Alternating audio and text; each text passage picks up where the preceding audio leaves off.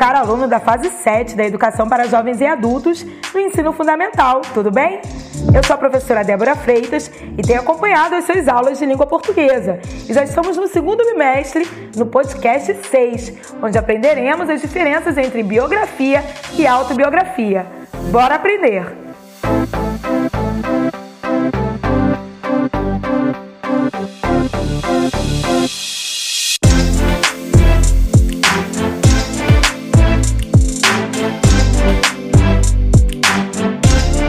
Biografia é composta pelos termos de origem grega, onde bio significa vida e grafia escrita. Portanto, trata-se de um gênero textual que conta a história da vida de alguém. Suas principais características são: é um gênero narrativo, isto é, conta uma história. O texto é narrado em terceira pessoa, ele ou ela, eles ou elas, respeitando a ordem cronológica dos fatos apresenta um conjunto de informações sobre a vida de alguém, relatando fatos marcantes de sua trajetória. Perceba que conta a vida de alguém, por isso que a história é contada em terceira pessoa, conta sobre ele.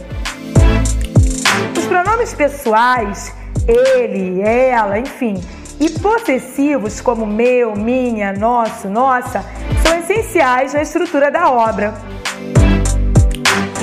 Os marcadores temporais, como na infância, na adolescência, naquela época, essenciais para marcar no tempo quando ocorreu o fato. E há também o predomínio de verbos no pretérito perfeito ou no pretérito imperfeito, marcando os fatos no passado. E há uma verossimilhança dos fatos narrados. Agora, como fazer uma biografia? A primeira coisa a ser feita ao começar uma biografia é a pesquisa detalhada sobre a vida da pessoa que vamos narrar. É fundamental que haja a coleta de materiais essenciais que vão pro proporcionar mais propriedade e interesse ao leitor. Se possível, uma entrevista com a própria pessoa ou com membros da família torna o texto mais verossímil e com informações mais detalhadas no texto. Inclusive, você pode incluir frases da própria pessoa, onde você deve colocar essas frases entre aspas e escritas em itálico. Dados como data de nascimento, morte, principais contribuições, invenções, vida pessoal, casamentos, filhos, são informações importantes e que devem aparecer numa biografia. Além disso, deve-se acrescentar imagens, o que torna ainda mais interessante o trabalho. Feito isso, o seu título deve possuir o nome da pessoa, por exemplo, biografia de Bia Bedran, ou ainda incluir uma característica marcante, por exemplo, Bia Bedran, figura do imaginário infantil brasileiro.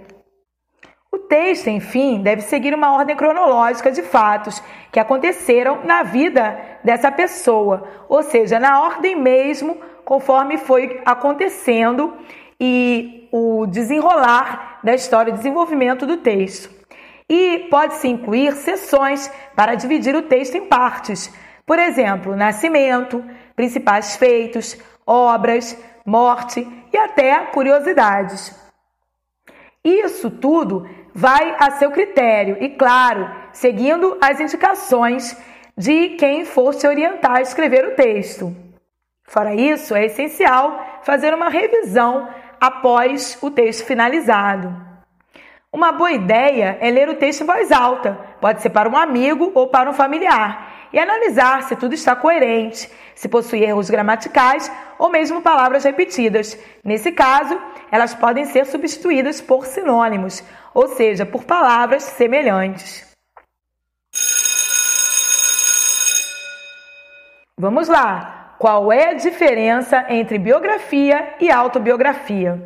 Então, estamos ainda na hora de estudar e de aprender. Ainda que ambas reúnam as principais características da vida de alguém, a autobiografia é escrita pela própria pessoa. Assim, a pessoa narra fatos sobre sua vida pessoal. Note que ambas são gêneros literários narrativos. E podemos citar como exemplo notório de autobiografia o Diário de Anne Frank, por exemplo, né? Quanto à mini biografia, o próprio nome já indica que é um tipo de biografia mais concisa, mais curta.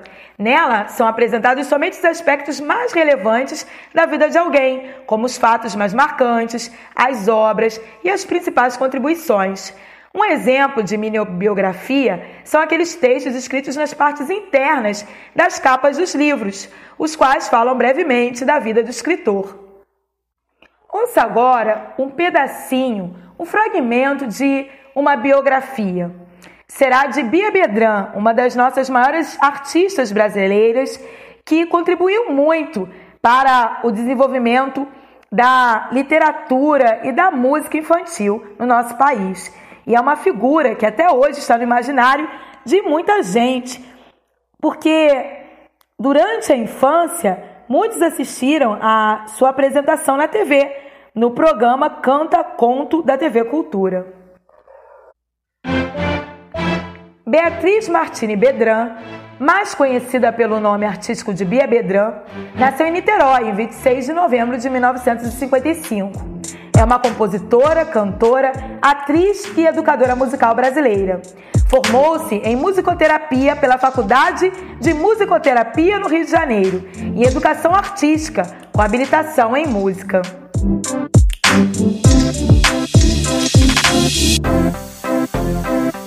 Para fecharmos esta aula, vamos agora recorrer à leitura de uma música escrita por Bia Bedran. Sendo que é claro que eu não vou cantar, não tenho esse ofício e não tenho também habilidade para isso, mas ouça em forma de texto poético. Eu vou declamar para você. A folha. Eu não vou deixar de ver jamais a dança que uma folha faz, caindo pelo ar. Eu não vou deixar de ouvir jamais os segredinhos de som que o silêncio me contar, porque a vida vale seus detalhes tão sutis. Tem cheiros e cores que mostram caminhos a um palmo do nariz. A natureza conta suas histórias sem falar. Por todos os poros podemos a vida abraçar. Eu não vou deixar de ver jamais a trilha que a formiga faz, levando a folha pelo chão, e o mundo vai se revelar em meus sentidos todos através do coração. Então, finalizamos a aula de hoje. Até mais. Tchau, tchau.